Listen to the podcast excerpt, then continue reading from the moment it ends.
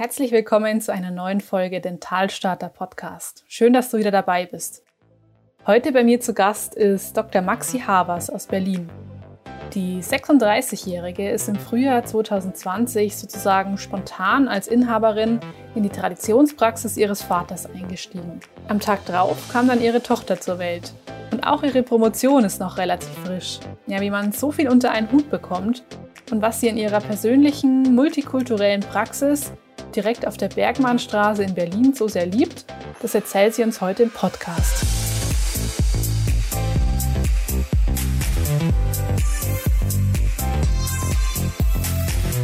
Herzlich willkommen, Dr. Maxi Havers aus Berlin. Sehr schön, dass es geklappt hat. Ja, danke für die Einladung.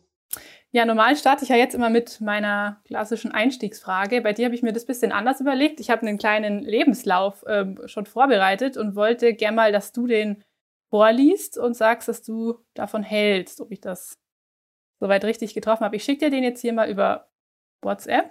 Oh, für die. Okay. also, mein Name ist Dr. Maxi Havers. Ich habe in Hannover Zahnmedizin studiert und zuvor nach dem Abitur einen Bachelor in Biomedizin in Kalifornien gemacht. Das war eine extrem bereichernde Zeit. Im Frühjahr 2020 habe ich aus bestimmten Umständen heraus spontan die Praxis meines Vaters mitten auf der Bergmannstraße, einer multikulturellen Flaniermeile in Berlin-Kreuzberg übernommen. Ein Tag später kam meine Tochter zur Welt, woraufhin ich drei Monate in Mutterschutz ging. Meine Praxis existiert seit 1981 hat sich ihren authentischen Charme seitdem bewahrt. Es bereichert mich, meine Patienten aller Altersklassen und sozialer Schichten täglich mit meiner ehrlichen, soliden Zahnmedizin zu versorgen. Vor kurzem habe ich meine Promotion verteidigt und seitdem den Doktortitel in der Tasche. Der Begriff Powerfrau trifft auf mich ganz gut zu. Was sagst du dazu? Das jetzt so zu hören, ist eigentlich total schön, auch so dieses Powerfrau-Wort, aber es ist schon eigentlich nicht meine Natur, ähm, sowas laut zu sagen oder mich irgendwie in den Vordergrund zu stellen oder mir irgendwelche, ja, so Errungenschaften äh, sofort so bisschen angeberisch will ich jetzt nicht sagen, aber so in den Vordergrund zu rücken. Das ist eigentlich überhaupt nicht meine Natur. Ich bin finde sowas eigentlich eher in den Hintergrund gerückt, weil für mich so viel mehr einfach so die Person und das Zwischenmenschliche im Vordergrund steht. Deswegen ist mir das ungelogen so ein bisschen unangenehm gewesen, jetzt gerade zu sagen, oh, ich habe verteidigt mit Doktortitel und ich habe die Praxis übernommen und Wahnsinn und Wahnsinn. Ja. Wenn ich mir denke, auf der Welt haben andere Frauen aus so furchtbaren Umständen so viele andere Sachen geleistet. Das ist eigentlich ein Witz, dass ich das gemacht habe und äh, ich habe eigentlich das Privileg, dass ich das machen konnte. Ja, ja und aber genau deswegen habe ich es auch gemacht, weil ich glaube, man sieht selbst oft gar nicht, was man eigentlich geschafft hat. Und das stimmt. Ähm, als mhm. wir schon mal gequatscht hatten, dachte ich mir so, wow. Ähm, und ich bin mir sicher, ähm, genau, dass du daraus so reagierst. Das war jetzt ganz spannend, ähm, das so auch zu sehen. aber würdest du dich denn, also bist du so diese Powerfrau-Natur? Ich würde schon sagen, ich bin eine Anpackerin ich bin eine Macherin und ich helfe total gerne und ich beende gerne Projekte und auch zeitnah. Und dieses Beenden ist für mich wichtig. Das ist fast wie ein Zwang. Ja. Also ich mhm. möchte das schon irgendwie äh, schaffen. Aber das Ganze unter einem eigentlich ganz, ja, entspannten Stern, weil ich gar nicht wirklich so das Ziel habe, dass das mich irgendwie weiterbringt, sondern eigentlich da ganz viel Passion hintersteckt. Ich weiß jetzt nicht, worauf wir im Detail eingehen wollen würden, aber jetzt der Doktortitel, die, da lag mir so die Forschung an sich total am Herzen und auch ähm, das Ergebnis und auch wirklich, was das für die Menschen bedeutet, die ähm, damit dann konfrontiert werden und wie viel man damit eigentlich helfen kann.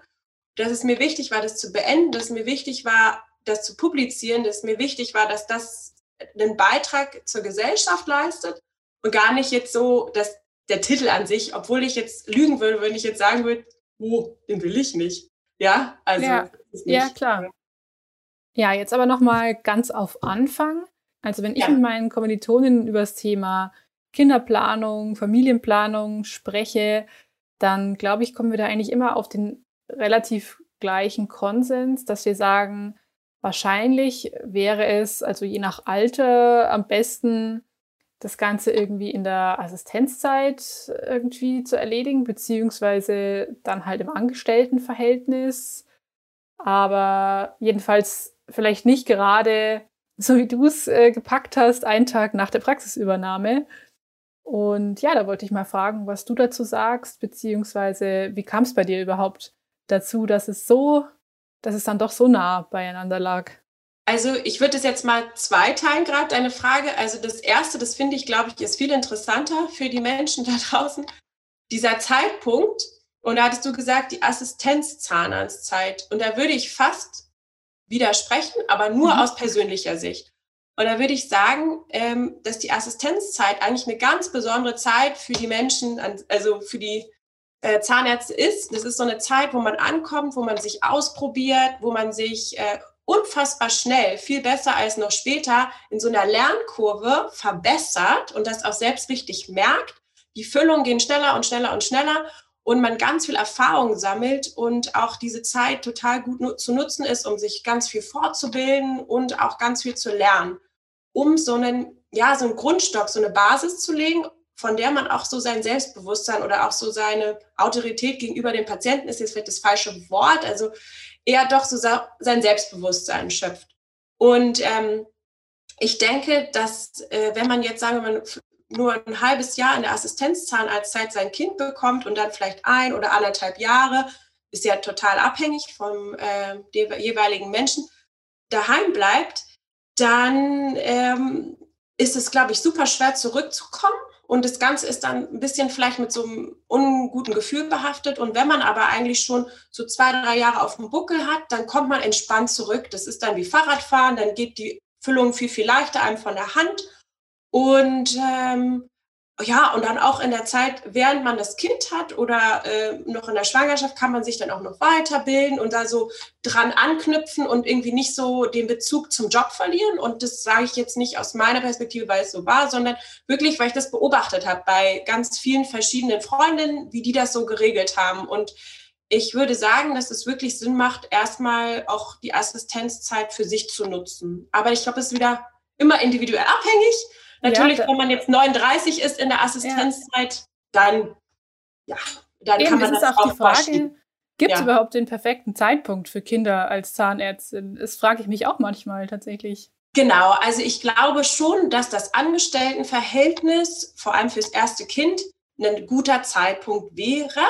Ja, so eine gewisse Routine ist angekommen und dann finde ich, ist es auch eigentlich nicht verkehrt, wenn man einen guten Draht zum Arbeitgeber hat, das so ein bisschen zu kommunizieren. Ich habe das auch gemacht. Und dann ist auch so die Eigeninitiative ganz toll, wenn man dann vielleicht schon überlegt, hey, ich habe hier Freundin XY, die will gerade nur mal ein halbes Jahr arbeiten, weil dann geht sie noch ins Ausland oder die könnte auch noch sonst eine Bereicherung für die Praxis sein. Und dann mal mit dem ähm, Arbeitgeber sprechen, pass auf, ich habe vor, schwanger zu werden. Das ist jetzt auch nochmal so eine Sache. Ähm, das ist ja nicht gegeben. Das ist ja eine super unsichere Sache, ob das überhaupt klappt. Und vielleicht sollte man gegebenenfalls auch warten, bis es dann soweit ist, um dann mit dem Arbeitgeber zu sprechen. Ich bin jetzt schwanger, noch ganz früh. Wer weiß, wie es jetzt ausgeht, aber ich habe hier noch jemanden, der würde meine Vertretung machen. Das ist so eine ganz andere, andere Situation dann für den Arbeitgeber. Und ähm, die müssen sich natürlich auch jetzt darauf einstellen, weil ein Großteil der Zahnmediziner und Rinnen jetzt Frauen sind. Ja, also Klar. Ja. Schon ein Großteil, das hast du bestimmt im Studium jetzt auch mitbekommen, es sind deutlich mehr Frauen. Und ähm, ja. Äh, ja, und äh, mhm. dementsprechend müsste man schon so ein bisschen sich umstellen und das auch möglich machen für die Frauen, dass sie gehen und kommen und das Ganze irgendwie, aber würde ich sagen, halt schön mit einer guten Basis der Kommunikation, dass man mhm. das zusammen macht und dass dann nicht der Arbeitgeber so für veränderte Tatsachen gesetzt wird, oh, ich gehe jetzt, ciao, und nach mir die Sinnflut, weil das sind so die Sachen, wo dann die Arbeitgeber verzweifeln oder es kommt jemand, habe ich auch gehabt bei einer Kommilitonin von mir, die ist selbstständig und dann kam eine neue junge Assistenzzahnärztin, die war kein zwei Monate da und hat dann gesagt, bin schwanger, tschüss. Ne? Hm. Ja, und ist natürlich dann ungut. Ist ja, hart. Ja, toll. Genau. Also ich finde, man muss ja. immer beide Sachen beleuchten, im Dialog bleiben und das gilt auch mit Angestellten später, die ja auch schwanger werden. Wenn man das irgendwie gut zusammen erarbeitet, ist es für beide Seiten immer cool. Mhm. Und wie war das jetzt bei dir? Ein Tag nach Praxisübernahme, da fragt man sich natürlich schon so, hups, wie? Ja, naja, also äh, es war bei uns äh, so, wir sind ja eine Gemeinschaftspraxis, eine große Gemeinschaftspraxis mit ähm, acht Stühlen, also schon eine größere Geschichte und das äh, die Praxis ähm, gehört zwei Teilhabern zum großen, ähm, zum größten Prozentsatz und fünf Prozent noch zu einer, ähm, einer anderen Teilhaberin. Und ähm, es war immer die Planung, dass ich den Anteil meines Vaters übernehme eines Tages und ich habe das dann eigentlich nur ein bisschen früher gemacht und dann gar nicht unbedingt den Anteil meines Vaters, der ist noch drin geblieben, sondern den seines Partners. Und das Ganze war mitten in der Corona-Krise, musste dann relativ schnell gehen. Und dementsprechend fiel das dann fast, ja, halt äh, vor den Geburtstermin. Und ähm, ja, ich habe wirklich bei der KZV die ganzen Unterlagen eingeschmissen. Und in der Nacht ging schon los ein bisschen. Und am nächsten Tag ähm, ja, bin ich dann ins Krankenhaus, dann kam das Baby. Zehn Tage zu früh, wahrscheinlich vor Schreck, aber Unglaublich. alles gut. Später ja. hätte ich die nicht mal rausgekriegt. die waren und wie, ja, wie hast du die Zeit danach erlebt? Also, wie lange warst du? Du warst drei Monate dann zu Hause? Ja. Ja. Und ähm, war man dann mit dem Kopf schon wieder eher auch in der Praxis oder wie, wie war das?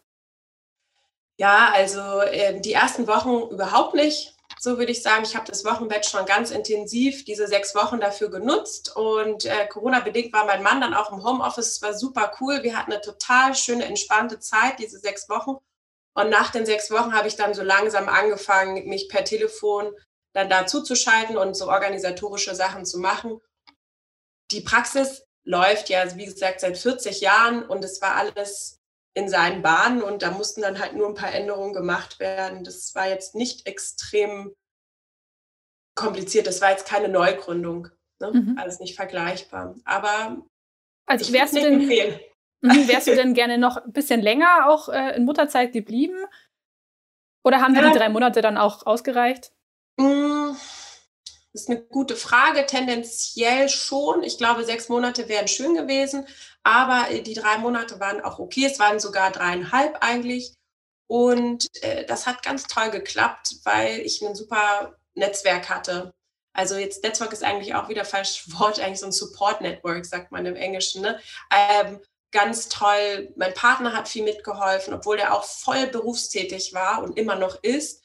Und meine Familie, genauso wie die Familie von meinem Mann, die extra dann auch angereist sind, um mal zu unterstützen. Und ich hatte dann eine ganz tolle Tagesmutter gefunden, die den Großteil gestemmt hat und super flexibel war, wo sie wirklich eigentlich eine eins zu eins Betreuung bekommt. Und ähm, all die Menschen zusammen schaffen dann die Entlastung. Und klar hatte ich auch Bedenken am Anfang und man hat als Mutter, vor allem als Vollzeit berufstätige Mutter immer Menschen, die einem entgegentreten, die anderer Meinung sind und wo man dann ein schlechtes Gefühl hat, auch oft, ja. Man sei halt Rahmenmutter, wenn man so schnell wieder arbeiten gegangen ist, aber wenn man das jetzt mit anderen Ländern vergleicht, ist drei Monate fast gang und gäbe im Rest der Welt. Und ich würde jetzt, wenn ich mein Fazit so ziehen kann, sie ist jetzt fast zehn Monate, eigentlich sagen, es war genau richtig und es war super.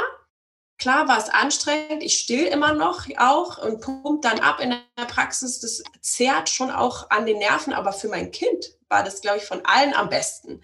Die hatte halt immer kleine Episoden von Betreuung und da waren die Menschen extrem auf sie fokussiert und waren weder gestresst noch irgendwie aggressiv oder äh, überfordert. Und das war so toll für sie. Sie hatte halt verschiedenen Input von verschiedenen Menschen und mich auch ganz viel, weil ich jetzt natürlich ähm, dann schon auch ab eigentlich halb drei, drei dann zu Hause war.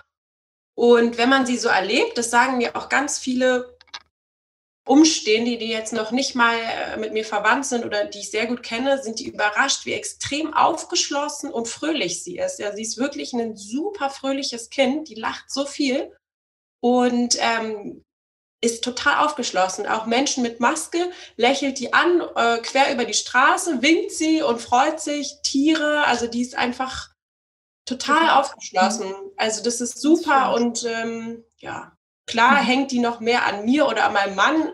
Die fremdelt auch ein bisschen, aber nicht so wie im Vergleich zu anderen Kindern, so dass ich jetzt sagen würde, dass es ihr nicht geschadet hat. Aus meiner bescheidenen Perspektive, ich bin auch keine Psychologin mhm. und man weiß auch nicht, wie es später dann ist, aber so würde ich jetzt erstmal eine super gute positive Bilanz ziehen. Mhm. Wie ist es ähm, jetzt gerade dein Alltag als, sage ich mal, Mitpraxisleiterin? Wie viel Zeit bleibt dir jetzt aktuell für deine Tochter oder für die Familie an so einer ganz klassischen, an so einem ganz klassischen Mittwoch?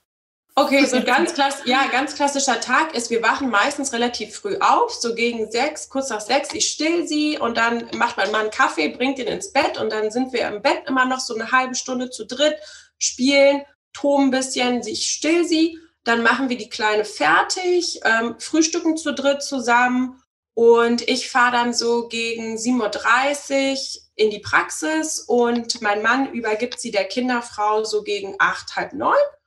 Und dann ähm, ist er im Homeoffice, ich bin in der Praxis, dann komme ich, ähm, bin gegen zwei fertig aktuell, komme dann so gegen halb drei heim und dann ähm, spreche ich mit der Kinderfrau ab, die bringt sie dann zeitnah zurück. Und dann verbringe ich eigentlich erstmal viel Zeit mit ihr alleine. Wir haben dann so unsere ähm, kleinen Spaziergänge, die wir machen, gehen zum Spielplatz. Wir essen dann mit meinem Mann zusammen, still sie nochmal und wir spielen und verbringen den Abend zu dritt und gehen dann meistens auch recht früh, so gegen halb neun ins Bett. Wir schlafen, äh, sie schläft bei uns im Zimmer in ihrem eigenen kleinen Bett, aber wir sind da zu dritt eigentlich und die schläft gut durch. Ja, mhm. und. Aber das äh, war jetzt eine Halbtagsarbeit, äh, oder? Habe ich das richtig verstanden? Das war der, das wäre jetzt so ein halber Tag, wenn ich, mhm. ähm, ich habe auch zwei Sperrschichten, das wäre dann ein anderer Tag. Da ist es so, dass ich dann erst um zwei anfange zu arbeiten bis halb acht. Und an den Tagen habe ich sie halt den ganzen Vormittag und dann kommt die Kinderfrau sie auch wieder abholen und bringt sie dann aber auch schon zu sechs wieder nach Hause. Da ist nämlich dann Daniel hier, nimmt sie entgegen, macht mit ihr dann Abendbrot und ich komme dann wirklich echt um acht eigentlich erst dazu, so dass wir uns alle einmal kurz zusammen sehen und Bett fertig machen und dann gehe ich mit ihr eigentlich schon ins Bett, still sie und wir ja, mhm. sind dann durch. Also mein Abend ist dann mehr oder weniger so straight to bed. Mhm. Okay, also machst du quasi vor allem ähm, Halbtagsschichten so. Ja, genau. Ja, ja das macht Sinn, okay. Richtig, also wir mhm. haben in der Praxis, sind wir fast zwölf Stunden offen. Wir haben halt immer eine Spät- oder Frühschicht und wechseln uns dann alle ab. Mhm. Die Praxis an sich, die besteht ja jetzt dann schon seit 40 Jahren. Die feiert, glaube ich, dieses Jahr 40-jähriges Jubiläum, mhm. oder? Ja. Beschreib mal die Praxis. Ähm, wie sieht die aktuell aus? Die Praxis aktuell ist halt in Generationswechsel. Das ist eigentlich ganz toll. Wir haben wirklich eigentlich noch dieses alte, bisschen alt 68er Vibe angehauchte, was noch so nachklingt aus der Gründungsphase. Die wurde damals so von drei Freunden, drei Semesterkollegen gegründet in einer Zeit, wo die Bergmannstraße noch nicht so gentrifiziert war und eigentlich größtenteils aus Trödelgeschäften, Antiquitäten, Händlern und Kleidlädchen bestand. Dementsprechend war auch das Wartezimmer gefühlt aus einem dieser Laden da eingerichtet. Und ähm, es war so eine ganz extrem familiäre Situation zwischen den Angestellten und ein Begegnen auf Augenhöhe. Ja, es war ganz, ganz toll und wir haben wirklich noch Leute, die aus dieser ersten Gründungsphase bei uns sind oder kurz danach dazugestoßen sind. Also 40, 35 oder auch 25 Jahre bei uns sind. Und das macht das so aus, dieses familiäre Miteinander durch die Jahre, Höhen und Tiefen erlebt und dieser Zusammenhalt und auch die Patienten, die seit diesen 40 Jahren hier sind, sind auch fast wie Familienmitglieder. Da hat man mit den Krankheiten durchgemacht, war irgendwie, hat Anteil genommen an Geburten, und größeren Meilenstein für Kinder. Also es war schon, ähm, es ist ganz toll und es ist super schön, dass das so mit noch äh, nachschwingt und wir das da auch so mit reingewachsen sind aus dem jüngeren Team. Was eigentlich immer ähm, so im Gegensatz vielleicht zu dieser etwas funktionelleren Einrichtung stand, war so der Höhe, die hohe technische Affinität der äh, drei. Also die haben schon wirklich Ende der 80er mit dem CEREC damals, also der computergestützten Prothetik, angefangen. Ja, also das halt, ähm, obwohl, also der Fokus lag halt vielleicht eher auf wirklich der Zahnmedizin schon immer und dem Kontakt oder dem wirklich familiären Kontakt zu den Patienten, äh, im Gegensatz zu jetzt vielleicht ähm, extremen Anforderungen an die Innenarchitektur. So könnte man es mhm. mal sagen. Also wir haben schon und sind immer noch diese kriezige Kreuzberger Praxis. Wir haben das familiäre und ich bin so froh, dass das geblieben ist. Was sich halt verändert hat, ist, dass wir uns erweitert haben in unserem Spektrum um die Mundkiefer-Gesichtschirurgie, weil mein neuer Partner jetzt seit Januar, der die Anteile von meinem Vater abgekauft hat, ist ein Mundkiefer-Gesichtschirurg ähm, mit klinischer Anbindung an die Klinik in Potsdam. Und wir haben jetzt eigentlich wieder uns ähm, mehr auf diese Ganzheitlichkeit zubewegt, weil wir jetzt auch im Team noch mehr Spezialisten haben und uns noch besser gegenseitig ergänzen können und auch Rückfragen halten können. Und das äh, finde ich richtig toll und ist auch angenehm für viele mhm. Patienten. Mhm. Seid ihr dann auch per Du mit manchen Patienten, wenn man die schon so lange kennt? Auf jeden ja, Fall. auf jeden Fall. Und wir bekommen von den Weihnachtskarten und ähm, ganz goldige Geschenke teilweise oder auch Einladungen zu Vernissagen oder Konzerten. Und ähm, das hat mich als Kind auch immer schon so an der Zahnmedizin fasziniert, zumindest an dieser Praxis, die ich ja auch nur als Kind kannte, dass mein Vater eigentlich äh, immer von der Welt draußen Besuch bekommen hat. Das war irgendwie ganz toll. Es hat sich alles so auf seinen Stuhl gesetzt und ein bisschen mhm. erzählt.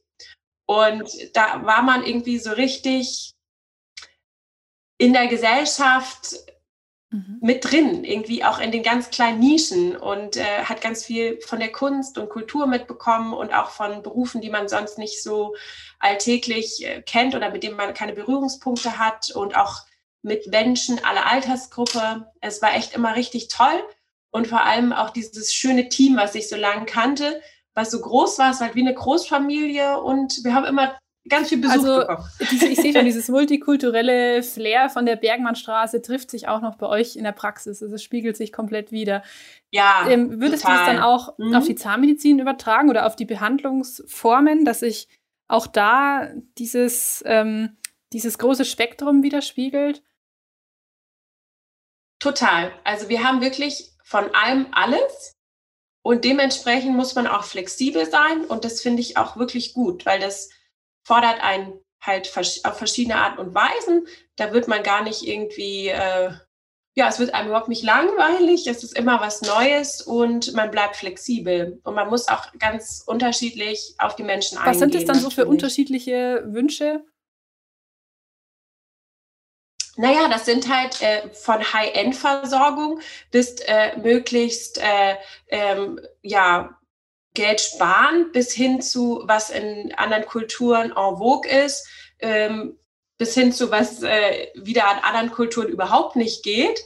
Oder auch die Art der Behandlung, ja, wie man äh, dem Patienten gegenübertritt im Sinne von, welche Gespräche man wählt und auch, ähm, finde ich, ja, wie man mit dem äh, Patienten im Kontakt mhm. steht. Mhm. Ja. Und wie gut kann man auf die Patientenwünsche, die ja extrem vielfältig scheinen, überhaupt so eingehen? Weil es ist einem ja, es sind einem ja auch Grenzen gesetzt, allein schon wirtschaftlich, sage ich mal.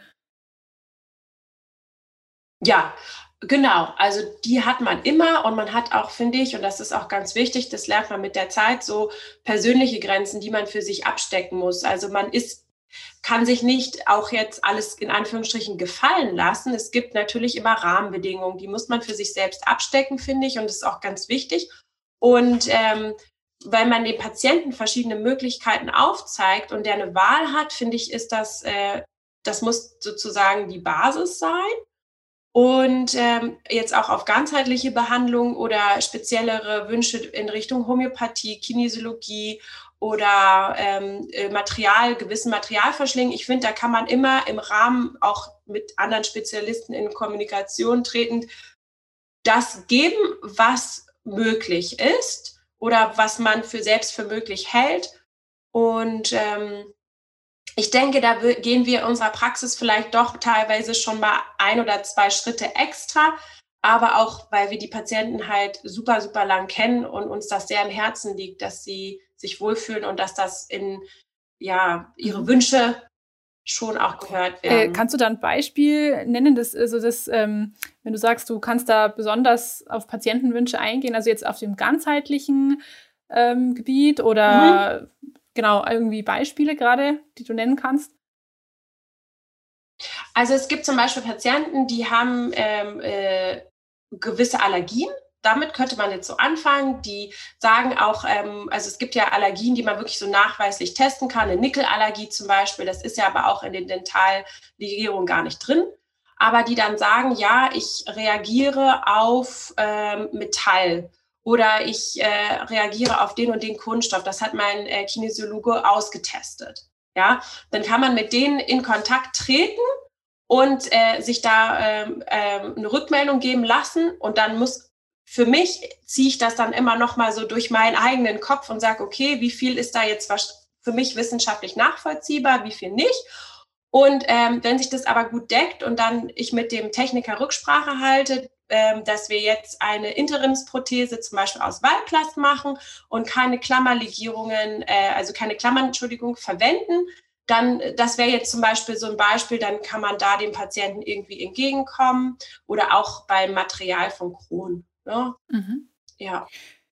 Die Patienten, die glaube ich, die kannten dich ja teilweise auch schon als Baby, soweit ich weiß. Ähm, wie genau, wie, ja, wie war das dann, als du frisch in der Praxis war? Wie, wie haben sie dann auf dich reagiert?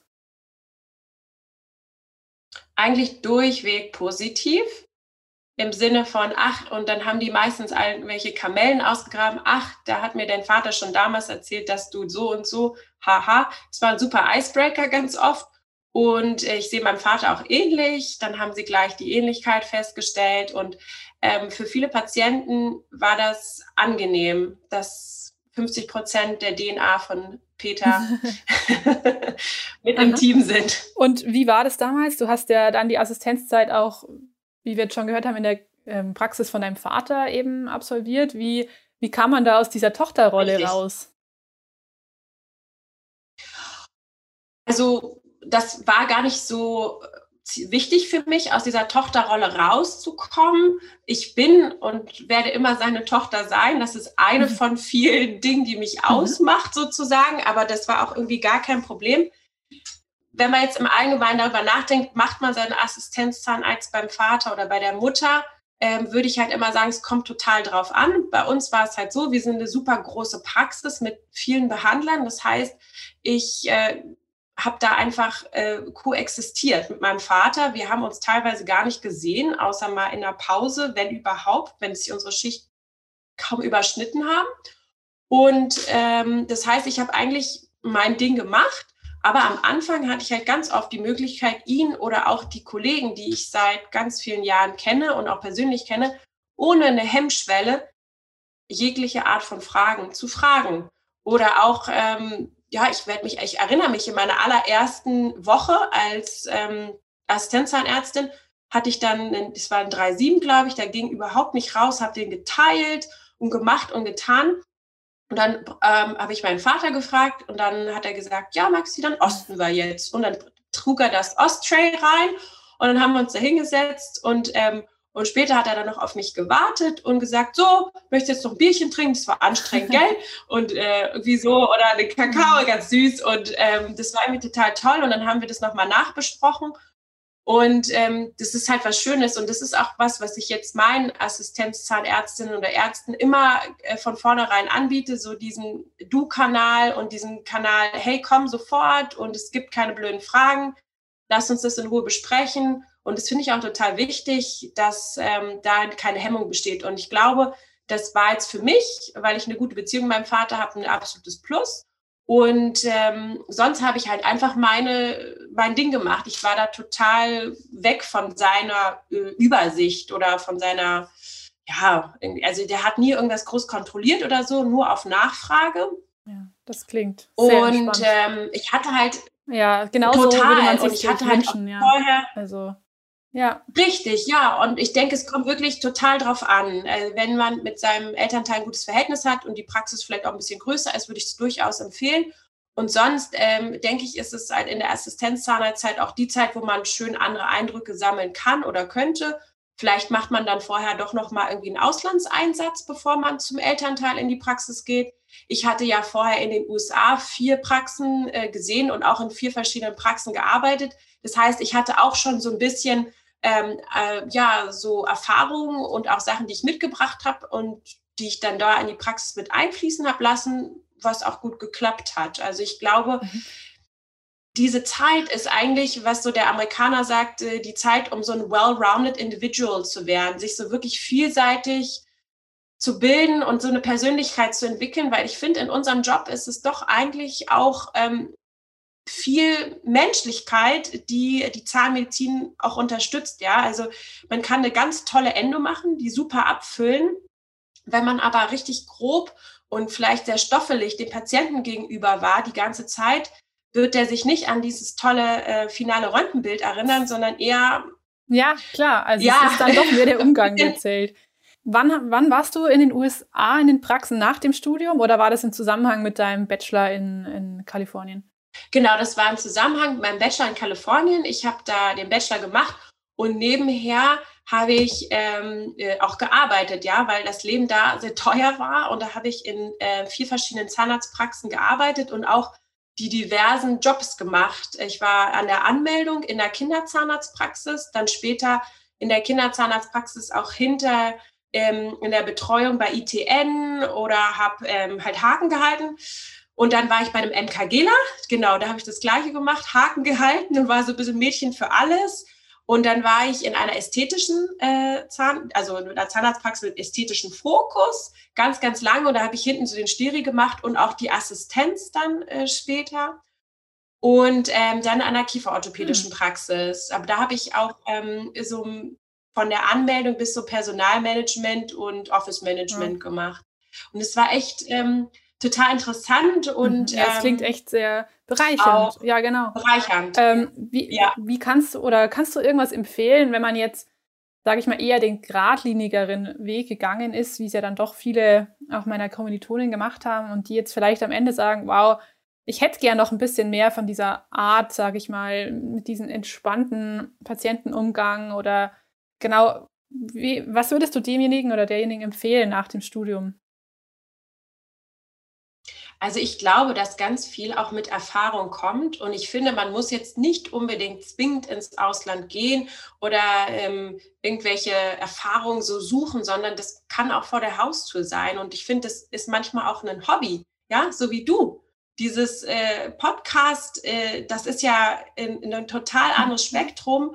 Und daraus wirst du jetzt auch ganz viele Erfahrungen sammeln. Und das ist auch was mit dem du dich äh, über unterhalten kannst mit deinen Patienten. Ja, ich hatte dann im Podcast mal einen Kollegen aus XY, der hat das und das erzählt. Das ist doch auch interessant. Was sagen Sie dazu? Oder ja, muss ich ne, auch sagen. Zum Beispiel. Ich also liebe es genau deswegen, weil ja, einfach, also, ich finde unser Studium manchmal so trist einfach. Ich meine, wir machen zwar den ganzen Tag was, aber so richtig vom Leben kriegt man irgendwie so wenig mit. Und das ist einfach gerade so schön, das zu erfahren, ja. dass also die ganzen Geschichten der ganzen Zahnärzte und Zahnärztinnen da draußen, das ist einfach ja bereichernd für mich gerade, ja. Richtig, und das meine ich. Also es muss noch nicht mal irgendwie, weil es ist ja auch manchmal eine finanzielle Frage oder auch äh, man hat einen Partner und will da nicht weg. Man kann auch ähm, anfangen mit, mit, der Zahnmedizin und dann innerhalb der Zahnmedizin nochmal zum Beispiel irgendwie eine Fortbildung wo ganz anders machen. Äh, zum Beispiel, jetzt sagen wir die USA oder da zu so einer großen dentalen ähm, zum Treffen gehen von der ähm, American Dental Association oder so zum Beispiel. Und ähm, da dann ganz viele Kontakte knüpfen oder auch ähm, vielleicht noch mal ja, selbst in einem bisschen größeren Urlaub ähm, sich ehrenamtlich äh, zu engagieren Und äh, das haben wir jetzt ja auch dann noch immer die Möglichkeit. Oder ich kriege da auch oft noch von meinen Kollegen aus Amerika Einladungen. Einmal hätte es fast geklappt, leider jetzt nicht dann. Da war ich dann schwanger schon, wo man ähm, wirklich nur zwei, drei Wochen halt ähm, irgendwo, das war damals, war das, glaube ich, die Philippinen, so einen ehrenamtlichen Einsatz macht und ähm, sich da mit ganz vielen Zahnärzten aus der ganzen Welt trifft und ehrenamtliche Arbeit leistet, den Menschen vor Ort hilft. Mhm. Also es gibt so ganz mhm. viele Möglichkeiten, finde ich, ähm, die man ausschöpfen könnte und es muss nicht immer jetzt von, also weit weg sein. Ich finde, auch ganz oft ist es dann einfach, sind es ein paar, drei Jahre Erfahrung. Ja. Ich finde, man soll sich da auch keinen Stress machen. Das soll, soll kein Druck sein, das zu erreichen. Das kommt nat natürlich, mhm. glaube ich, mit der Zeit, aber man soll dafür offen ja. sein. Ja, da bist du echt ein Paradebeispiel. Da kann man sich auf jeden Fall noch eine Scheibe abschneiden. ähm, ja, deine, deinen Doktor, deinen Doktortitel ähm, hast du ja auch sehr kurz, sage ich mal offiziell. Wann hast du das eigentlich noch geschafft, ja. Äh, die Doktorarbeit nebenbei noch zu schreiben? Ja, also ich habe äh, wie ganz viele von uns im Studium angefangen, kurz vorm Examen, war dann eigentlich auch der Großteil fertig und äh, dann hab, war ich Teil, Zweitautorin dieser Publikation und die hatte dann erstmal den Vorrang, weil man will natürlich seine Forschung immer möglichst schnell dann ähm, den Peers vorstellen. Und ja, dann kam das Examen, dann habe ich meine Assistenzzeit begonnen und dann musste man sich natürlich wieder aufraufen, das äh, zu machen. Und ich habe dann neben dem Beruf mir mit meinem Doktorvater wirklich ein relativ strukturiertes System ausgedacht oder vielmehr so ein Zeitplan, wie wir uns überlegt haben, wie wir es angehen wollen und wie er und ich Zeit habe. Und dann habe ich mir wirklich am Stück immer mal zwei Wochen, dann nur eine Woche oder drei Wochen Zeit genommen, meinen Urlaub auch wirklich geopfert und teilweise unbezahlten Urlaub genommen, um das ähm, relativ kompakt hinter mich zu bringen, weil ich ähm, das auch allen anderen so empfehlen würde, ich glaube, man muss in der Thematik drin bleiben. Ich sehe es bei vielen Kommilitonen, die immer noch dran sind, die machen das mal am Wochenende oder in den, hier mal im Urlaub. Das geht nicht. Das ist halt super schwer. Du musst ja in der Thematik bleiben irgendwie und sonst musst du dich immer wieder von neuem ja, einlesen. Ja, und es war dann wirklich so, ich habe zwei Wochen da wirklich Tag und Nacht dran gehockt, habe es meinem Doktorvater geschickt, der hat das korrigiert und dann habe ich eine fünf Tage später oder so dann am Wochenende wieder angefangen und hatte dann wieder drei, vier Tage noch dazu frei, habe das zurückgeschickt, dann wieder einen längeren Teil gemacht. Also wir haben uns da wirklich super abgeklatscht und da muss ich jetzt sagen, hatte ich halt auch Glück mit meinem Doktorvater, der diese Zeit hatte oder sich genommen hat. Das ist halt auch immer nicht gegeben. Da ist man als mhm. der Doktorand auch sehr davon abhängig von der Total. Betreuung. Ne? Aber ich finde es auch echt auch beeindruckend, wie schnell man eigentlich ähm, sein Thema sogar vergessen kann. Also so ging es mir jetzt. Ich schreibe die immer in den Semesterferien und dann dachte ich mir so, äh, was war nochmal? Ach ja, genau. also es ist echt Wahnsinn. Ja, ja, ja. ja. Mhm. Ja, und das dann, genau, deswegen dranbleiben, versuchen wirklich, sich so ein gutes äh, Konzept zu erarbeiten und dann wirklich diszipliniert dran ja. zu bleiben. Stellt euch so kleine ja. Timer, jetzt zwei Stunden durch, dann zehn Minuten auf der Stelle hüpfen und dann weiter. Ah, oder jetzt, ne? Also ganz banal ja. gesagt. Ja, und dann äh, war bei mir dann auch nochmal das Einreichen und bis zur Verteidigung anderthalb Jahre. Die haben sich sehr, sehr Zeit gelassen, die mhm. Gutachter. Und es musste durch irgendwelche Gremien und die haben dann nicht getagt und es wurde verschoben, das wurde neu gewähltes Gremium. Also da muss man auch immer total viel Zeit mit einplanen. Es ist von Universität zu Universität anders, aber es kann wirklich super lang dauern. Und so, dass man wirklich jetzt in meinem Fall, ich hatte gehofft, ich verteidige in der Schwangerschaft noch, dann irgendwie in der im Mutterschutz. Und jetzt war dann mhm. mein Kind fast neun Monate, dann habe ich verteidigt. Und ähm, das ging dann aber auch. Also man weiß so vier Wochen spät, äh, früher Bescheid. Und man hat dann schon die Möglichkeit, sich vorzubereiten. Ich habe dann halt wieder mal ein oder zwei Tage auch freigenommen in der Praxis. Dann habe ich die Wochenenden was gemacht und die Verteidigung an sich ist dann aber nicht mehr so das Problem, weil du hast die Doktorarbeit geschrieben, du weißt, was du gemacht hast, du bist Spezialist in dem Thema ja. mehr oder weniger.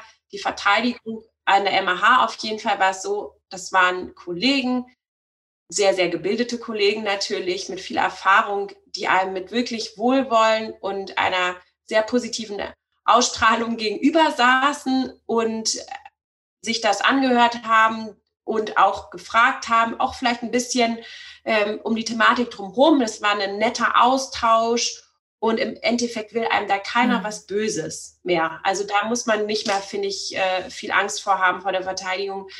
Das ist eigentlich nur noch die Sahnehaube. Und da verteidigst du dann halt deine Note und dann, wenn es gut geht, dann klappt es gut. ja, dann meine eigentlich schon letzte Frage wäre, was sind denn deine Pläne jetzt so für die Zukunft? Also wie siehst du denn dich und die Praxis so in zehn Jahren? Was hat sich da verändert, sag ich mal, und was ist vielleicht, was soll gleich bleiben? Also ähm, mir würde sehr am Herzen liegen, dass wir weiter diese familiären, herzlichen Umgang im Team behalten und auch mit den Patienten weiter doch auch ein engeres Verhältnis knüpfen. Jetzt nicht mit allen, aber mit denen, die wir doch schon lange begleiten. Das würde mir sehr am Herzen liegen. Ich würde mir wünschen, dass wir weiter auch vielleicht weitere Fachdisziplinen aufbauen können innerhalb der Praxis, um den Patienten noch mehr bieten zu können und weiter fortschrittlich bleiben. Und speziell für mich würde ich mir, glaube ich, wünschen, dass ich äh, in zehn Jahren doch eigentlich diesen BWL-Hintergrund habe, den man als Unternehmer braucht. Denn ich muss ehrlich sagen, jetzt ähm, ist das schon eine Herausforderung, wenn man äh, jetzt diese Unternehmerbrille auf einmal aussetzen muss, diese administrativen Aufgaben, dieses Personalmanagement und die Verwaltung äh, übernimmt ohne das im Studium irgendwie richtig äh, fundiert mitgenommen zu haben. Also da wünsche ich mir, dass ich da dann noch weiter äh, mich verbessere und äh, dass mir auch leichter von der Hand geht. Ich glaube, wenn ich eine, einen Tipp hätte für die ähm, zukünftigen Zahnärzte und Zahnärztinnen da draußen, die jetzt noch auch vielleicht überlegen, ach, was könnte ich noch zusätzlich mal machen, ja, äh, freudet euch mit Excel an, lernt Excel. Excel ist, wenn man es kann, wirklich unfassbar hilfreich. Man kann da jetzt nicht nur das einfach als banale Tabelle missbrauchen, sondern Excel ist ein super Tool, strukturiert Sachen zu analysieren und sich auch gut Überblicke zu schaffen. Lernt Excel, vielleicht auch für eure Doktorarbeit und ähm, ja, schafft euch ein bisschen so einen BWL-Hintergrund. Und äh, ja, vielleicht irgendwann wird das auch mal Teil unseres Studiums. Das wäre ja sehr Auf zu jeden Fall. Aber Denn, dann, ja, dann beruhigt es mich ja, gerade, dass ich doch die statistische Doktorarbeit gewählt habe. ich bin zwar sehr oft ja. dran verzweifelt schon, ja. aber dann ähm, könnte es ja vielleicht auch noch helfen für irgendwas später. Ja, auf jeden cool. Fall. Ja.